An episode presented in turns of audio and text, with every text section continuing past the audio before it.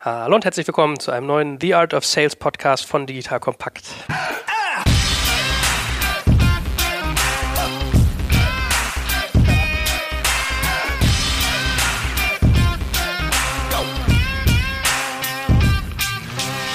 Mein Name ist Jay Kaczmarek und ich sitze wieder mit dem allwissenden Salesmacher Gero zusammen. Hallo Gero. Hallo Joel. Heute reden wir über was ganz Spannendes und zwar die fünf goldenen Regeln im B2B-Sales. Ja, wir haben uns irgendwie zusammengesetzt und überlegt, also was überlegen heißt dann in dem Fall, Gero schüttet sein Hirn aus und ich lausche. Was ist irgendwie im Sales wirklich zentral wichtig? Ja, da leiten wir auch so ein bisschen sicherlich mal No-Gos ab oder Do's und Don'ts ein bisschen und haben das auf fünf Punkte runtergebrochen. Ich nehme das schon mal so ein bisschen vorweg, damit wir mal so eine grobe Struktur skizzieren, worüber wir reden werden. Also wir werden am Anfang anfangen zu erzählen, warum wir glauben, dass äh, Vertrieb Kernkompetenz jedes Unternehmens sein sein sollte. Dann werden wir als zweiten Punkt irgendwie sagen, dass es auch wirklich ums Machen geht, ja, also wirklich mal ausprobieren, anstatt immer nur am Reißbrett und im Elfenbeinturm zu planen. Dann wird das Thema Fokus eine große Rolle spielen, ja, wie schaffe ich eigentlich, dass sich Sales-Leute möglichst optimal fokussieren können. Dann werden wir über das Thema Veränderung reden, ja, im Sales ist das auch nicht anders als bei normalen Menschen. Äh, Veränderung wird da irgendwie als unangenehm wahrgenommen und das kann ja vieles auf den Kopf stellen. Und last but not least, was wir alle ganz doll lieben, besonders in der Startup-Branche, Disziplin. Was am Sales ist Disziplin, was muss man dort tun? Das wird so unser Fünferritt sein, unsere fünf goldenen Regeln, die wir heute durchdeklinieren. Und fangen wir gleich mal an. Also wir haben gesagt, mit Kernkompetenz wollen wir irgendwie beginnen. Das heißt, du sagst, deine, deine These ist, Vertrieb sollte immer Kernkompetenz in der Führungsriege eines Unternehmens sein. Absolut. Also vielleicht merkt man es auch, Vertrieb liegt mir am Herzen. Und ich treffe ja auch viele Gründer den lieben langen Tag lang und viele Leute, die ihr Produkt wahnsinnig lieben äh, oder den Markt sehr gut verstanden haben, aber dann sagen, oh, Vertrieb, das kann ich nicht so richtig gut.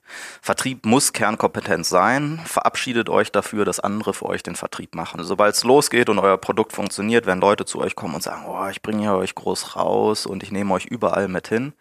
Vergesst das. Ja, ihr müsst selber ran, ihr müsst den Koffer in die Hand nehmen und laufen. Ihr braucht direkten Vertrieb und verlasst euch nicht auf Versprechungen von Partnern, die euch sozusagen das, das, das Blaue vom Himmel versprechen. Da gibt's viel zu häufig Enttäuschung.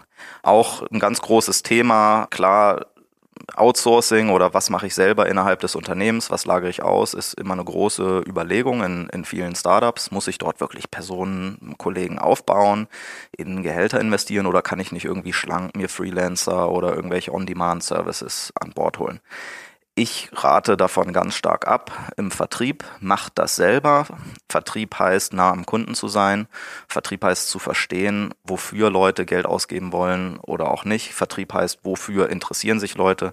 Vertrieb heißt zu lernen, ähm, welches Messaging, welche Themen interessieren die Leute eigentlich und führen die zu euch. Sobald ihr dort ein Outsourcing-Modell fahrt, das klingt womöglich toll, bezahle nur für das, was ich bekomme, aber den ganzen Lerneffekt, der geht an euch vorbei. Das heißt, Vertrieb ist etwas, das muss bei euch intern passieren.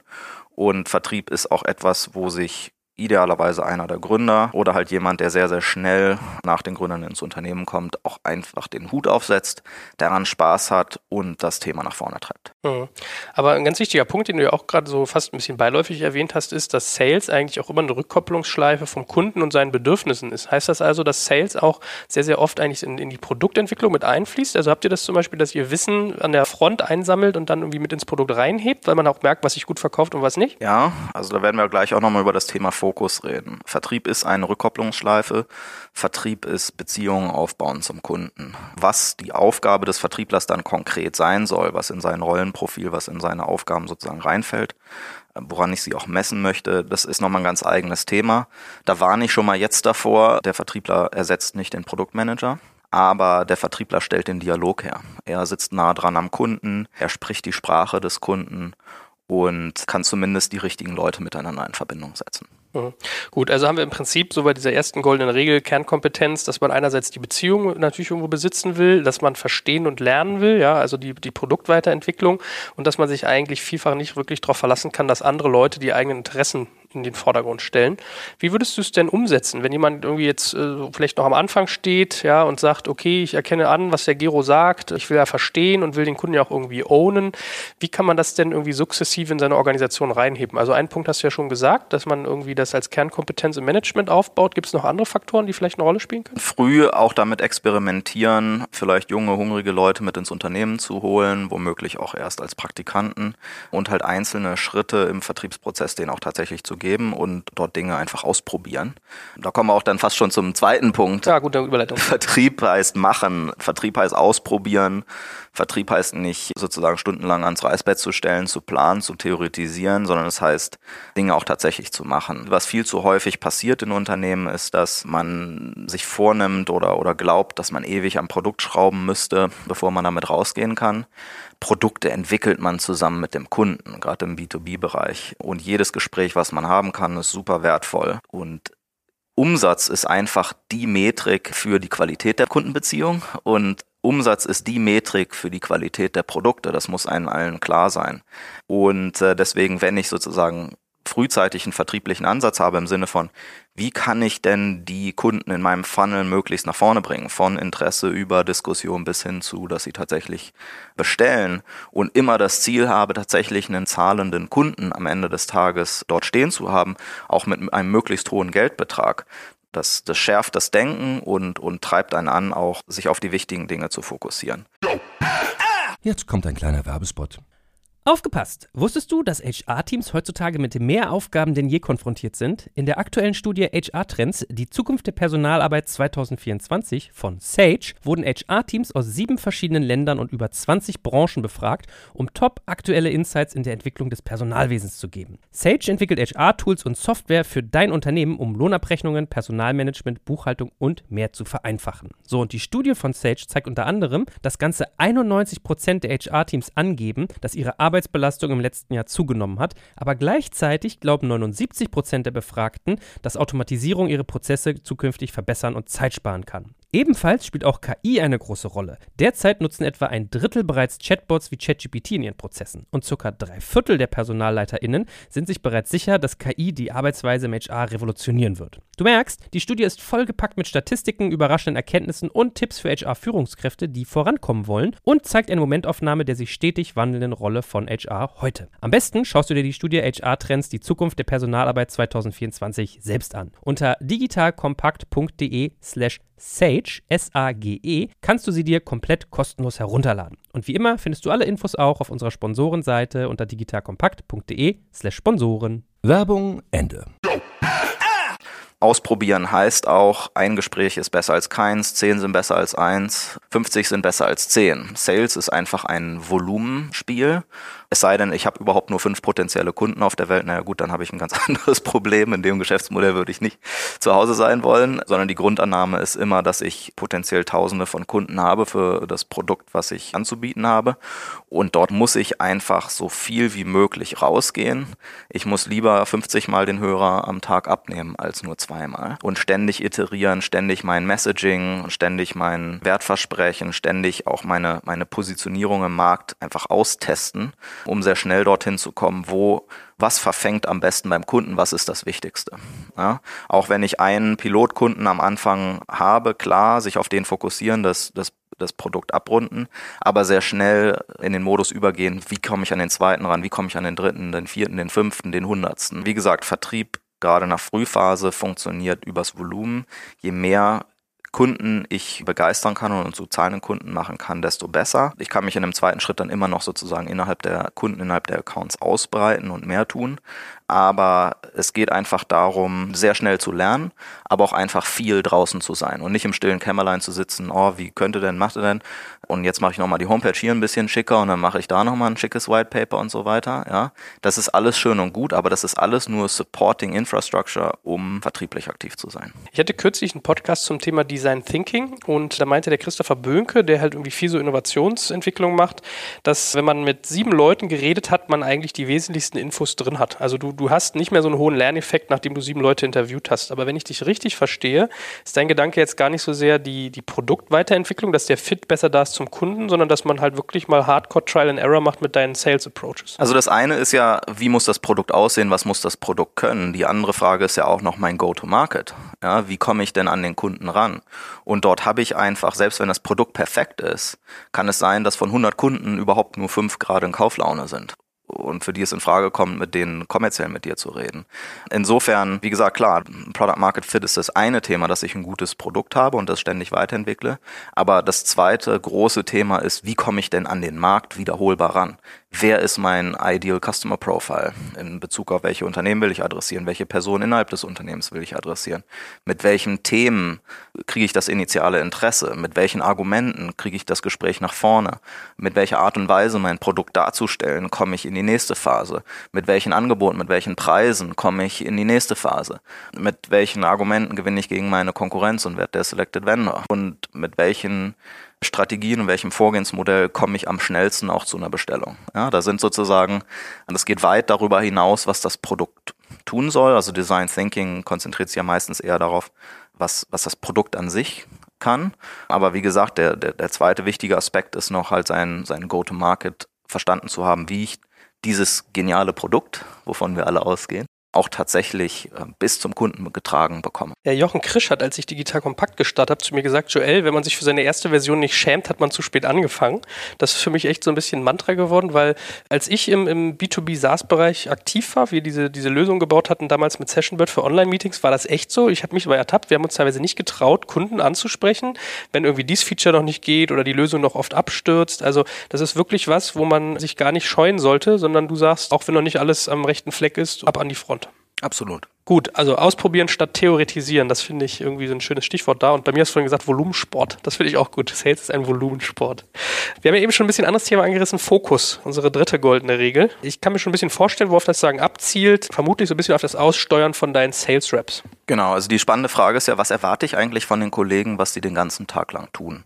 In Startups ist ja der Charme auch, dass man am Anfang alles Mögliche tun muss, und machen kann und sich dort austoben kann.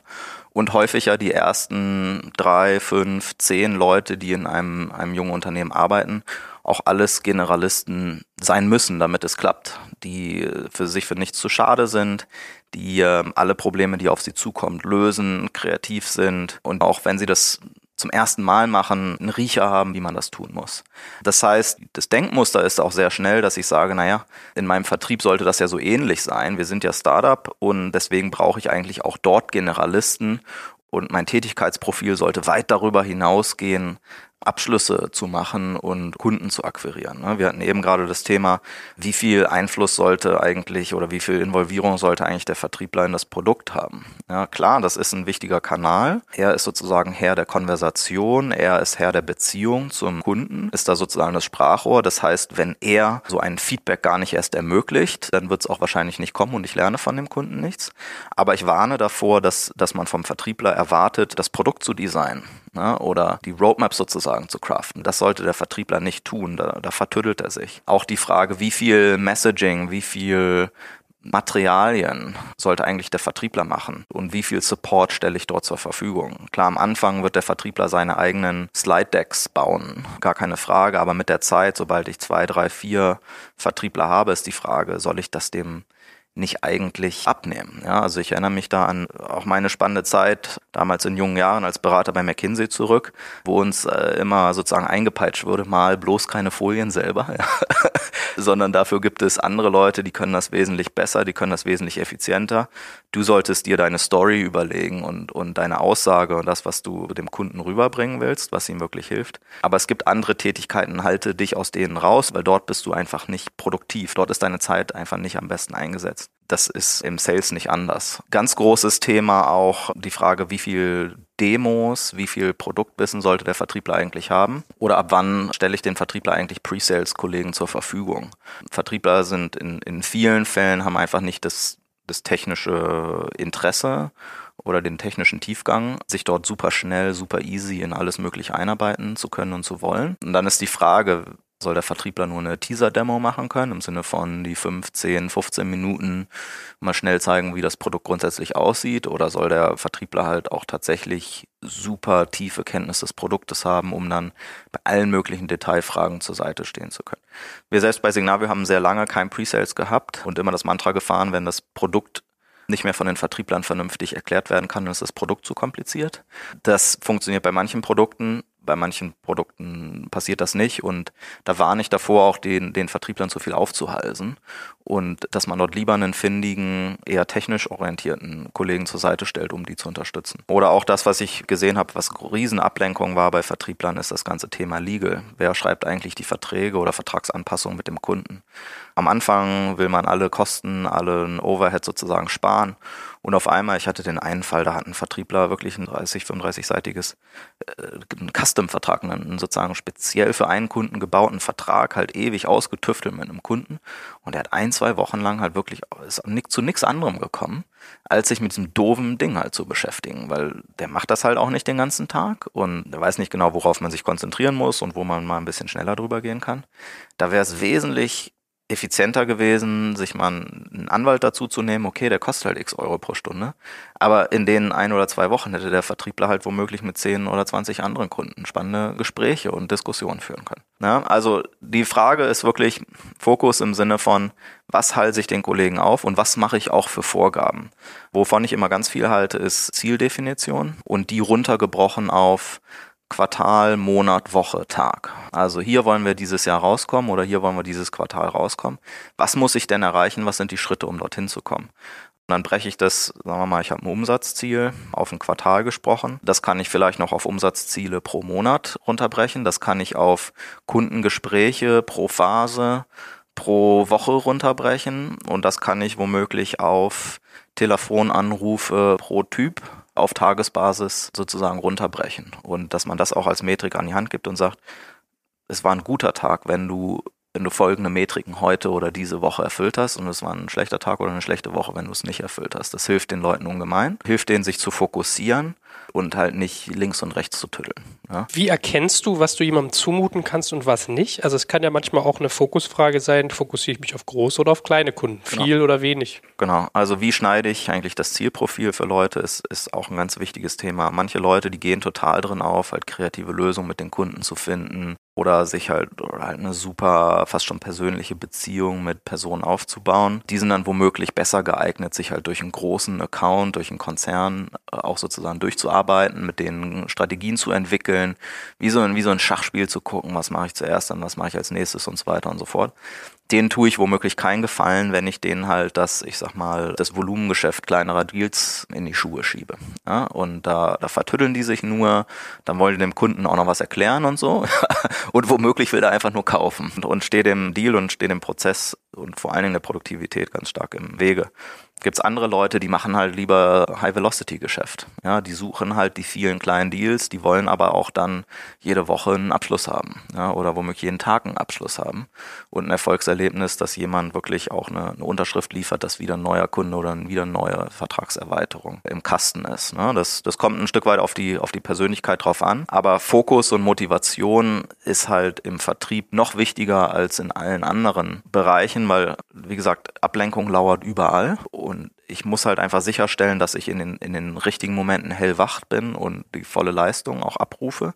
Und wie gesagt, Volumen herstelle, dass ich in diese Situation nicht nur einmal reinkomme pro Woche, sondern zehnmal oder noch besser hundertmal. Gut, dann passt ja eigentlich als Brücke jetzt ganz gut, dass wir auch mal über das Thema Veränderung reden, weil da haben wir uns schon vorgenommen, dass wir mal so ein bisschen äh, Bonusschemata da nochmal aufgreifen, dass man aber auch mal sagt, es geht immer darum, auch, dass man nicht nur an dem Status quo festhält und vielleicht auch nicht immer an den richtigen, also an den Leuten zu lange festhält, Steigen wir mal vielleicht mit dem Status quo ein. Also ich habe ja schon so ein bisschen spekuliert, auch im Sales findet man Veränderungen nicht so toll. Jetzt haben wir gerade darüber geredet, man soll sich fokussieren. Das kommt bestimmt auch nicht immer so toll an, wenn man irgendwie sagt, du machst jetzt was ganz anderes als vorher, weil ich will, dass du dich da und darauf konzentrierst, hab diesen und jenen Eindruck, oder? Ja, also gerade in Unternehmen, die auf dem Wachstumspfad sind und wo es so richtig ab einem gewissen Punkt anfängt, einfach zu laufen. Ja, da haben die Leute das Gefühl, wow, ich habe ich habe was geschafft, ich habe mich richtig eingelaufen, ja, und jetzt muss ich einfach die nächsten zwei, drei, vier Jahre so weitermachen und, und die Welt ist perfekt. Was dann sehr schnell passiert, sind so Herrschaftsansprüche, die man hat, ja, weil jemand halt ein bestimmtes Land oder eine bestimmte Branche oder einen bestimmten Typ Kunden bedient hat in der Vergangenheit, ist dann womöglich die Erwartungshaltung da, dass das halt auch in den nächsten zwei, drei, vier, fünf Jahren genauso weitergehen wird, ja. Klar, man hat sich ja dort eingearbeitet, man hat die ganzen Beziehungen aufgebaut, man hat sich einen Namen gemacht in dem Bereich, klar, sozusagen, wenn sich dort etwas verändert, ist das halt super schmerzhaft. Aber die, die, die goldene Regel im Vertrieb oder für junge Unternehmen, für schnell, schnell wachsende Unternehmen muss halt sein, dass ich mir in wirklich regelmäßigen Abständen angucke, ist der in der Modus, in dem wir gerade fahren, ist die Territory-Aufteilung, die Zuordnung von Kunden zu Person, die äh, Aufteilung von Aufgaben zu Personen, ist die richtig? Und in der Frühphase muss ich im Prinzip einmal im Quartal davon ausgehen, dass ich auch Veränderungen vornehme. Und in Unternehmen, die halt schon ein bisschen, ich sag mal, mehrere Jahre unterwegs sind, wo es auch sehr gut schon läuft. Ich sag mal, mindestens einmal im Jahr muss man davon ausgehen, dass es auch äh, größere Veränderungen gibt. Ja, und das muss man den Leuten am Anfang klar machen und man muss sie immer wieder dran erinnern, weil sonst, wenn das sich so einschleift und man dann sozusagen so seinen, seinen Herrschaftsanspruch, sein Königreich sozusagen gebaut hat, dann wird's halt super, super schwer und da gibt's tatsächlich womöglich Leute, die sagen, hey, das ist nicht mehr meine Company, ich fühle mich nicht wertgeschätzt, ich, äh, das ist nicht mehr mein, mein Ding, die dann, sobald eine Veränderung ansteht, halt irgendwie äh, total eingeschnappt sind und, und das Unternehmen dann verlassen. Ne? Aber wie gesagt, Zuordnung von Geografien, Industrien, Accounts zu Vertrieblern. Eigentlich muss man davon ausgehen, dass das halt eine dynamische Zuordnung ist, die sich auch ständig ändern kann. Ähm, auch groß, kleine Accounts, ähm, so etwas und halt Aufgaben zu, zu Personen. Und das muss man natürlich auch, ich sag mal, den Gehaltsstrukturen oder Compensation Plans, wie es so neudeutsch heißt, ähm, natürlich widerspiegeln, dass ich auch diese Flexibilität habe und nicht auf einmal, wenn ich eine Marschrichtung eingeschlagen habe, da gar nicht mehr rauskomme. Ne? Will heißen, ich, ich habe eigentlich ein, ich will ein Fixum, ich will einen variablen Anteil haben. Und äh, der variable Anteil muss eigentlich vom Unternehmen ähm, einmal im Jahr redefiniert werden können, damit ich halt mindestens einmal im Jahr eine Adjustierung machen kann, worauf optimieren wir denn eigentlich hin?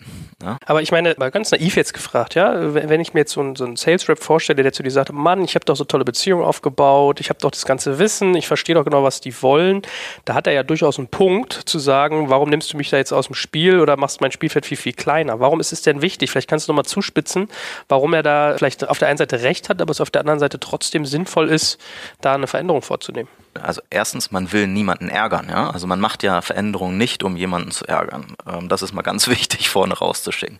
Warum macht man Veränderungen? Man macht Veränderungen, weil es fürs Unternehmen als Ganzes ähm, die bestmögliche Variante ist. Ähm, und, und man versucht für das Unternehmen als Ganzes die, die, das bestmögliche Setup zu finden. Lustigerweise ist es häufig so, dass wenn das, das Setup optimal für die Company ist, es sogar optimal für die einzelnen Personen ist. Beispiel, ich nehme dir die Hälfte deiner Accounts weg. Nehmen wir an, du hast vorher eine Branche betreut, da sind, äh, sagen wir mal, 200 Unternehmen drin. Ja, eine Region und eine Branche und da sind 200 Unternehmen drin, das sind, ist sozusagen dein Territory. Davon nehme ich dir die Hälfte weg. Das klingt erstmal total doof und du wirst mir sagen, Gero, das verstehe ich nicht. Das ist ja total doof. Ich kann jetzt ja nur noch halb so viel Umsatz machen, weil ich ja nur noch halb so viel Marktpotenzial zu backern habe. Fakt ist aber, also wenn dem tatsächlich so wäre, ja, muss man sich so einen Schritt natürlich genau überlegen. Aber Fakt ist und was, was eher passiert in so einem Moment ist, dass gegeben die Traktion des Produktes und, und, und Reife des Marktes und so weiter und so fort, dass ich womöglich dir unglaublich helfe, dir die Hälfte der Accounts wegzunehmen, weil du dich damit noch viel stärker fokussieren kannst. Und du noch viel stärker die Gedanken machen kannst, wie kann ich denn diese Accounts, die ich hier habe, bestmöglich entwickeln. Während du vorher womöglich in einem Modus warst und irgendwie 50 Feuer gleichzeitig bedienen musstest und überall nur minimale Penetration entwickelst, hast du auf einmal allein durch die Tatsache, dass du womöglich nur noch zehn Accounts oder drei Accounts oder nur noch einen Account betreust, auf einmal dich von allem möglichen Ballast befreit und deinen sozusagen einen viel größeren Fokus wiedergegeben, sich darauf zu konzentrieren, wie kann ich dort eine bestmögliche Wertschöpfung ähm, generieren und, und dadurch halt bestmögliche Umsatzgenerierung für das Unternehmen. Ja, also es ist nicht immer so, dass wenn ich dir die Hälfte der Accounts wegnehme, ich dadurch dein, dein, dein Potenzial eigentlich vergrößere. Ja, so soll es nicht dastehen. Aber das kann schon sein und es passiert sehr, sehr häufig, gerade bei Unternehmen, die sehr stark wachsen. Und das ist auch wichtig, mit den Kollegen drüber zu reden und auch Erwartungshaltungen zu teilen. Ja, zu sagen, meine Annahme ist, dass ich dir sogar helfe, wenn ich die Hälfte der Accounts wegnehme. Wenn dem dann hinterher nicht so ist, ja, dann muss man ein ehrliches Gespräch führen und sagen, oh, das war vielleicht nicht so schlau. Ich habe hier gar nicht mehr genug zu tun. Ziehe die Hälfte meiner Zeit rum. Dann muss man davon lernen und daraus wieder seine Schlüsse ziehen. Aber wichtig ist halt zu verstehen, dass es ganz gefährlich ist, so Königreiche entstehen zu lassen, so Herrschaftsansprüche entstehen zu lassen, sondern man muss den Leuten klar machen, hey, hör zu, auf regelmäßiger Basis, und das machen wir jetzt nicht nur einmal und dann danach wird es nicht mehr geändert, sondern auf regelmäßiger Basis gucken wir uns aus Unternehmensgesichtspunkt an, wie wir Dinge schneiden, um es dann womöglich bestmöglich neu zu verteilen. Hm. Werbung Aufgepasst! Das Jahr 2024 ist schon voll im Gange und jetzt heißt es neue B2B-Leads gewinnen. Du möchtest deine Sales Pipeline so schnell wie möglich voll haben und deshalb empfehlen wir dir an dieser Stelle unseren Partner SalesViewer. Wer nicht weiß, was SalesViewer macht, hier eine kurze Erklärung. SalesViewer entschlüsselt Unternehmen, die deine Webseite besuchen und zeigt diese in Klarnamen an. Du siehst also ganz genau, wer eure Webseite besucht und wofür sich diese potenziellen Kundinnen interessieren. Und damit hast du ja wirklich ein mächtiges Werkzeug in den Händen, weil du diese Unternehmen dann zielgenau ansprechen und einfach zu neuen Kundinnen machen kannst. Dein Marketing und Vertrieb werden das für die B2B-Lead-Generierung feiern, sage ich dir. Und du bist damit auch in guter Gesellschaft, denn Marktführer wie Stepstone, Jochen Schweizer, Sport5 oder Avato Systems setzen bereits auf SalesViewer und generieren damit täglich neue B2B-Leads. Wie so eine Registerkasse eigentlich, wo es immer klingelt, wenn du wieder eine neue Brand identifiziert hast, die sich für dich interessiert und die du jetzt einfach pflücken kannst. Daher, wenn das für dich interessant ist, dann teste SalesViewer doch einfach mal kostenlos. Alles, was du dafür wissen möchtest, findest du unter folgender Weiterleitung: digitalkompakt.de slash salesviewer. Und wie immer verlinke ich dir es auch auf unserer Sponsorenseite unter digitalkompakt.de slash Sponsoren. Das war's mit dem Werbespot. Ein Punkt noch zum Thema Bonus und sich gerecht behandelt fühlen und sich auch wertgeschätzt zu fühlen im Unternehmen, das ist ein ganz, ganz wichtiger Punkt. Und da darf man auch niemanden, ich sag mal, übervorteilen, niemanden übertölpeln. Das ist ein wichtiger Punkt, dass, dass auch immer der, der Eindruck da ist und, und, und das so wahrgenommen wird, dass fair miteinander umgegangen wird. Das geht zum Beispiel darum, wer wird eigentlich für welchen Account provisioniert. Ich habe da jetzt die ganze Arbeit reingesteckt, aber jemand anderes kriegt dafür den Bonus. Ja? Das ist ein ganz großes Thema, wenn Accounts überwandern von einer Person zur nächsten. Da muss man einfach saubere Lösungen finden und ehrlich miteinander reden und eine gute Lösung für alle Beteiligten bekommen. Aber auch selbst wenn sich jetzt nichts verändert hat, aber keine Ahnung, eine deutsche Tochtergesellschaft, mit denen wurde 80 Prozent der Diskussion geführt, aber es stellt sich raus, dass die französische Mutter tatsächlich kauft. Und das fällt aber ins, zufälligerweise ins Territory von einem Kollegen, dass man für solche Szenarien einfach Lösungen findet und einen Modus operandi findet, dass sich dort alle drin wiederfinden und, und sich für ihren Wertbeitrag auch wirklich wertgeschätzt fühlen und eine Motivation haben, sich dort einzubringen. Hast du darüber hinaus noch Werkzeuge gefunden, wie man reagieren kann und sollte, wenn jemand frustriert ist durch so eine Veränderung, die eintritt? Ich bin jetzt nicht der absolute Change Management Experte, muss ich ganz ehrlich zugeben. Was ganz wichtig ist, ist, dass alle das Gefühl haben, dass sie am gleichen Strang ziehen und sich hinter die Firma stellen. Und dass man aus dem Denken rauskommt, dass man halt nur sozusagen für sein eigenes persönliches Wohl optimiert. Das ist eine Kulturfrage im Unternehmen als Ganzen. Ist das hier eher eine Ansammlung von Einzelkämpfern oder ist es eher eine Familie, wo man sich aushilft und gegenseitig richtig pusht. Und eigentlich sollte das den Vertrieblern auch klar sein, dass es immer eine Gemeinschaftsleistung ist, um die es hier geht. Der Vertriebler steht an der Speerspitze, aber die Amerikaner sagen immer so schön, it takes a village to win a customer. Ja, also es ist nicht sozusagen der einzelne Speerwerfer, ja, sondern es ist sozusagen das ganze Dorf, was dort zusammenkommen muss, um Erfolg zu haben. Und dann wichtig auch die, die Sorgen und Nöte zu verstehen, aber auch den Blick einfach auf den Weg nach vorne zu lenken. Mhm. Und versuchen da gemeinsam eine Strategie zu entwickeln, wie man mit der neuen Marschrichtung auch bestmöglich Erfolge feiern kann zusammen. Jetzt gibt es ja nicht nur inhaltliche Veränderungen, sondern auch personelle. Kann es auch irgendwie Teil so einer goldenen Regel sein? Das sagt man bei Mitarbeitern generell. Man sollte vielleicht nicht zu lange am Falschen festhalten. Stellt sich diese Frage im Sales nochmal vermehrt? Ganz massiv. Also das Ziel ist natürlich, dass ich bei der Auswahl, wenn ich Leute einstelle, ein ein möglichst gutes Näschen habe und eine möglichst gute Auswahl treffe. Um sozusagen die, ich sag mal, Ausfallquote oder die Leute, die hinterher einfach viel schlechter performen, als dass man sich, als was man sich vorgestellt hat, diese, diese Zahl zu minimieren. Aber selbst wenn man alles richtig macht, wäre so meine persönliche Einschätzung, dass ich ungefähr bei 20 bis 30 Prozent aller Leute trotzdem eine böse Überraschung bekomme. Also wenn ich einen schlechten Job mache und Leute einstelle, dann funktioniert womöglich nur jeder dritte oder vierte. Aber selbst wenn ich einen Top-Job mache, wäre meine Behauptung, dass das wahrscheinlich ein Viertel aller Leute einfach nicht funktionieren werden. Das liegt nicht daran, dass die ein schlechter Vertriebler sind oder dass die, dass die nicht motiviert genug sind. Das kann häufig daran liegen, dass sie einfach in dem Ökosystem nicht richtig aufblühen. Ja, dass der Typ von Ansprechpartner, den ich beim Kunden habe, die Branche, das Thema, aber auch die Art und Weise, wie das Unternehmen arbeitet, die Dinge, die ich selber machen kann oder muss und die Sachen, die halt von anderen Leuten erledigt werden, dass, dass die Aufgabenteilung, der Prozess einfach nicht zu dem passt, wie ich zu arbeiten gewohnt bin. Und es ist ja nicht so, dass man die Organisation komplett umstellt oder, oder ausrichtet auf, auf einzelne Personen, sondern es ist so, dass man ja eine, eine DNA entwickelt, einen, einen Modus operandi findet, eine Kultur aufbaut und am Ende passen Leute dort hinein oder passen halt auch nicht herein. Was heißt das? Wenn mir klar ist, dass nicht jeder funktionieren wird in der Umgebung, heißt das auch, dass ich nicht alle Leute behalten kann, die ich im Vertrieb einstelle. Klar, das wünscht man sich, das ist das Ziel dass alle dabei bleiben, aber es ist unrealistisch. So, und jetzt ist die Frage, in, Deutschland gibt es den Mechanismus von Probezeit, dass ich mir halt eine, eine Zeit lang geben kann, um, um sich aneinander zu gewöhnen. Und jetzt ist die Frage, kann ich innerhalb der ersten sechs Monate feststellen, dass jemand gut funktioniert oder nicht? wenn ich an einem Modell arbeite, wo womöglich mein Vertriebszyklus irgendwo bei sechs bis zwölf Monaten liegt. Weil wenn ich nur auf Umsatz gucke, naja, ein Umsatz im Monat eins oder zwei oder drei, der wird wahrscheinlich weit von dem entfernt sein, was fully rammed möglich ist oder möglich sein sollte. Das heißt, Umsatz ist jetzt womöglich nicht die beste Metrik, um frühzeitig zu erkennen, ob es funktioniert. Muss man sich angucken. Eigeninitiative, ja. Manchmal ist es so, dass die Leute aus früheren Jobs gewöhnt sind, dass denen alles auf dem Silbertablett serviert wird und die müssen es nur noch abarbeiten oder müssen nur noch Closing, müssen nur noch Negotiation machen, haben aber nie irgendwie Zeug selber aufgerissen. Ne?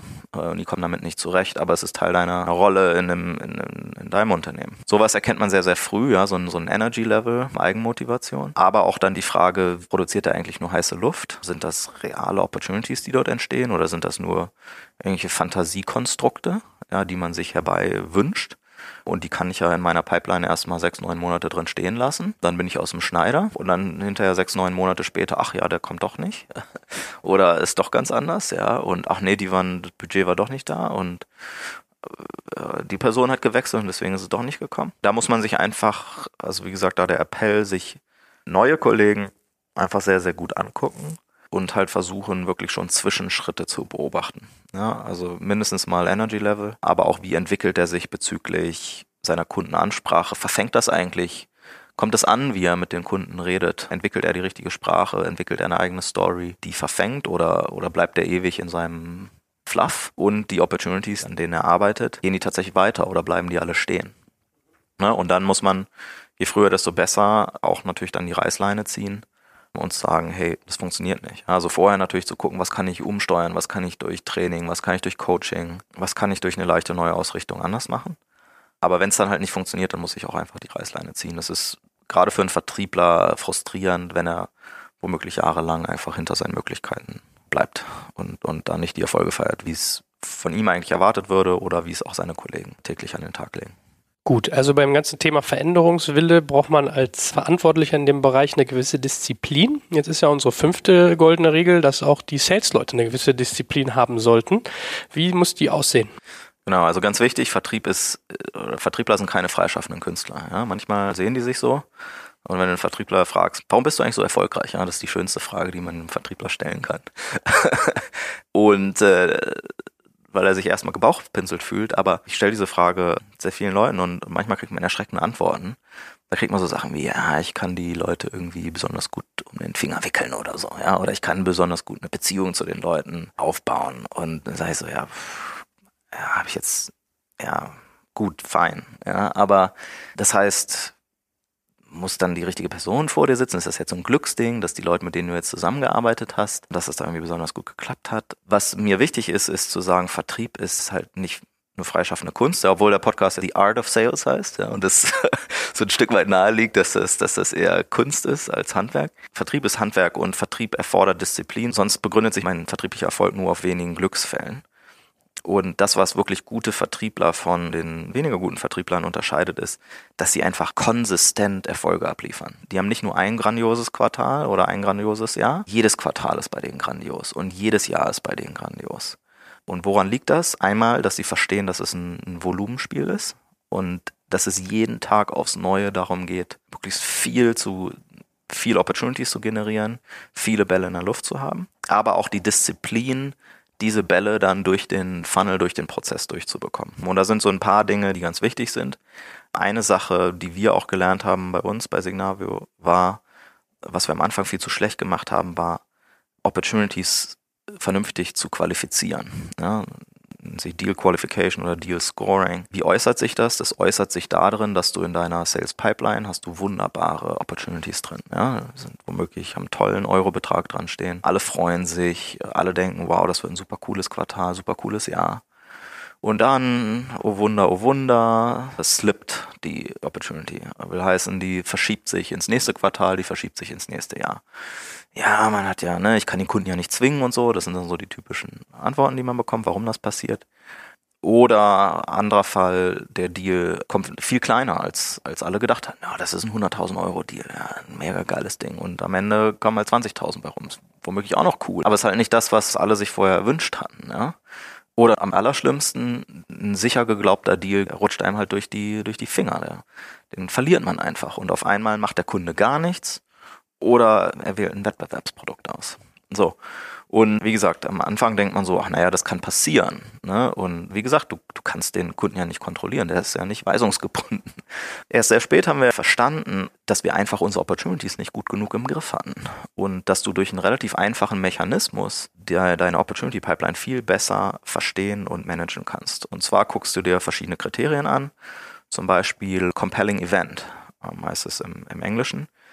Was ist eigentlich der Auslöser auf Kundenseite, tatsächlich den Deal mit dir zu machen. Andersrum formuliert, was passiert denn, wenn er den Deal nicht macht, wenn er nicht bestellt? Wenn dann die Antwort ist, ja, dann macht das vielleicht drei Monate oder sechs Monate später, dann weißt du, es gibt scheinbar kein compelling Event. Wenn die Aussage ist, wenn er der erst drei Monate später bestellt, dann kann er irgendwelche Deadlines nicht halten, dann kann er irgendwelche Ergebnisse, die er intern abliefern muss, kann er einfach nicht liefern oder ihm geht riesig viel Umsatz verloren und alle Leute werden da richtig sauer sein, wenn das passiert. Dann weißt du, aha, da ist zeitlicher Druck drauf. Ja, es gibt ein compelling Event und die Gefahr, dass das Ding sich zeitlich verschiebt, ist relativ klein. Oder eine ganz einfache Frage, gibt es Budget und wie hoch ist das Budget? Ja, weiß ich nicht, wie viel Budget der Kunde hat. Ah, hat er mir nicht gesagt. Ja, dann weißt du, im Zweifel gibt's keins. Ähm, nächste Frage. Habe ich eigentlich den Buying Process oder die, die Sequence of Events, die passieren muss bis zur Bestellung, habe ich die eigentlich verstanden? Was sind die Schritte, die ich erledigt haben muss, damit das Ding auch tatsächlich kommt? Ja, der Kunde hat mir gesagt, er bestellt auf jeden Fall. Okay. Und geht das durch seinen Einkauf durch? Weiß ich nicht. Wird er nochmal irgendwie sich drei Angebote einholen müssen, einfach weil es seinen Einkaufsprozess verlangt? Mm, nee, aber der findet unser Produkt total super und der Preis ist auch okay. Ja gut, aber wenn der nochmal durch einen RFP durch muss, einfach weil sein Einkaufsprozess das vorsieht, hast du einfach nochmal einen Unsicherheitsmoment, dass halt irgendwer anders durch die Ecke kommt und wittert, dass du den Deal eigentlich schon sicher wähnst, ja, und er kommt dann einfach mit einem Kampfpreis rein bietet irgendwie ein Fünftel des Preises ein, weil pff, an dem Deal wäre er ja sowieso nicht beteiligt gewesen. Also nimmt er vielleicht die 3,50 Mark nochmal mit. Schwuppdiwupp hast du ein Riesenproblem. Und so weiter. Ja, also der, der Kriterienkatalog für so ein Deal oder Opportunity Scoring ist, ist individuell natürlich. Aber da Disziplin reinzubekommen, diese Dinge abzufragen, zu bewerten, aufzuzeichnen, nachzuhalten, das ist super, super wichtig, weil sonst hast du deine Opportunities einfach nicht gut verstanden. Und was dann passiert ist, dass ganz böse Überraschungen passieren.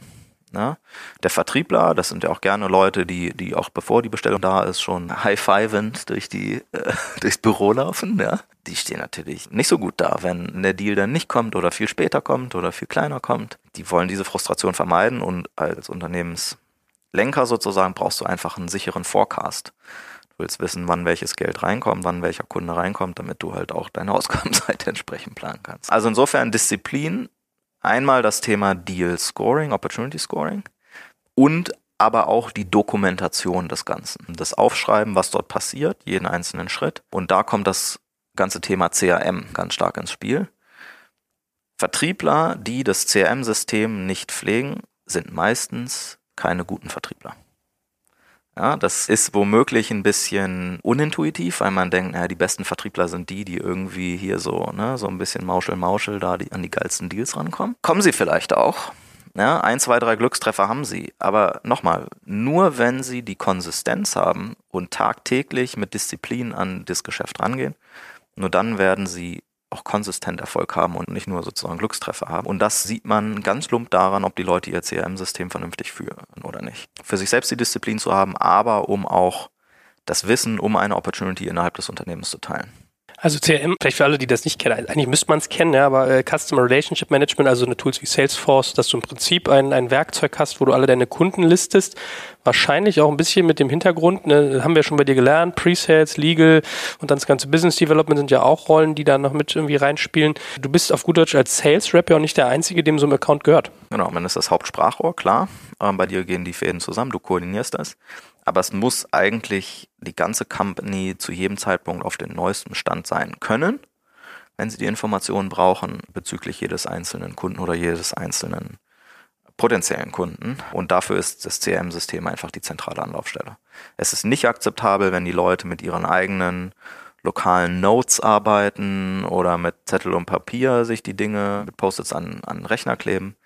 Das ist nicht mehr zeitgemäß und das zeugt einfach auch von schlechter Disziplin. Mhm. Schön. Also wir fassen nochmal zusammen. Fünf goldene Regeln des B2B-Sales. Wir hatten gesagt, am Anfang, Vertrieb muss immer Kernkompetenz sein, also im Management verortet, kein Outsourcing, sich nicht auf Partner verlassen, sondern selbst die Zügel in der Hand haben.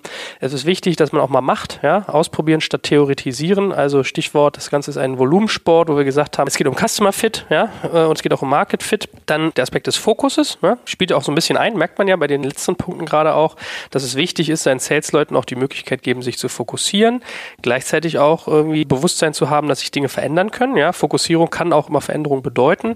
Und last but not least, was wir gerade hatten, Disziplin. Ja, also bei allem Bilden mit einem Block, Stift und Telefon in der Hand durch die Gegend rennen, ist es wichtig, da auch irgendwie Systeme reinzubringen. Hervorragend. Haben wir noch was vergessen? Es gäbe noch viel mehr zu erzählen, aber ich glaube, wenn man diese fünf Regeln beherzigt, ist man schon auf einem ganz guten Weg. Das ist doch ein gutes Schlusswort. In diesem Sinne, danke dir und danke fürs Zuhören. Danke dir, Joel.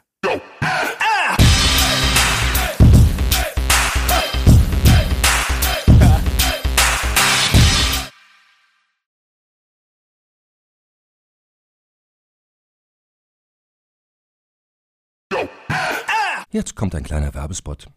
Aufgepasst! Wusstest du, dass HR-Teams heutzutage mit mehr Aufgaben denn je konfrontiert sind? In der aktuellen Studie HR Trends, die Zukunft der Personalarbeit 2024 von Sage, wurden HR-Teams aus sieben verschiedenen Ländern und über 20 Branchen befragt, um top aktuelle Insights in der Entwicklung des Personalwesens zu geben. Sage entwickelt HR-Tools und Software für dein Unternehmen, um Lohnabrechnungen, Personalmanagement, Buchhaltung und mehr zu vereinfachen. So, und die Studie von Sage zeigt unter anderem, dass ganze 91% der HR-Teams angeben, dass ihre Arbeit Arbeitsbelastung im letzten Jahr zugenommen hat, aber gleichzeitig glauben 79 Prozent der Befragten, dass Automatisierung ihre Prozesse zukünftig verbessern und Zeit sparen kann. Ebenfalls spielt auch KI eine große Rolle. Derzeit nutzen etwa ein Drittel bereits Chatbots wie ChatGPT in ihren Prozessen und circa drei Viertel der PersonalleiterInnen sind sich bereits sicher, dass KI die Arbeitsweise im HR revolutionieren wird. Du merkst, die Studie ist vollgepackt mit Statistiken, überraschenden Erkenntnissen und Tipps für HR-Führungskräfte, die vorankommen wollen und zeigt eine Momentaufnahme der sich stetig wandelnden Rolle von HR heute. Am besten schaust du dir die Studie HR-Trends, die Zukunft der Personalarbeit 2024 selbst an. Unter digitalkompakt.de slash Sage, S-A-G-E, kannst du sie dir komplett kostenlos herunterladen. Und wie immer findest du alle Infos auch auf unserer Sponsorenseite unter digitalkompakt.de slash Sponsoren. Werbung Ende.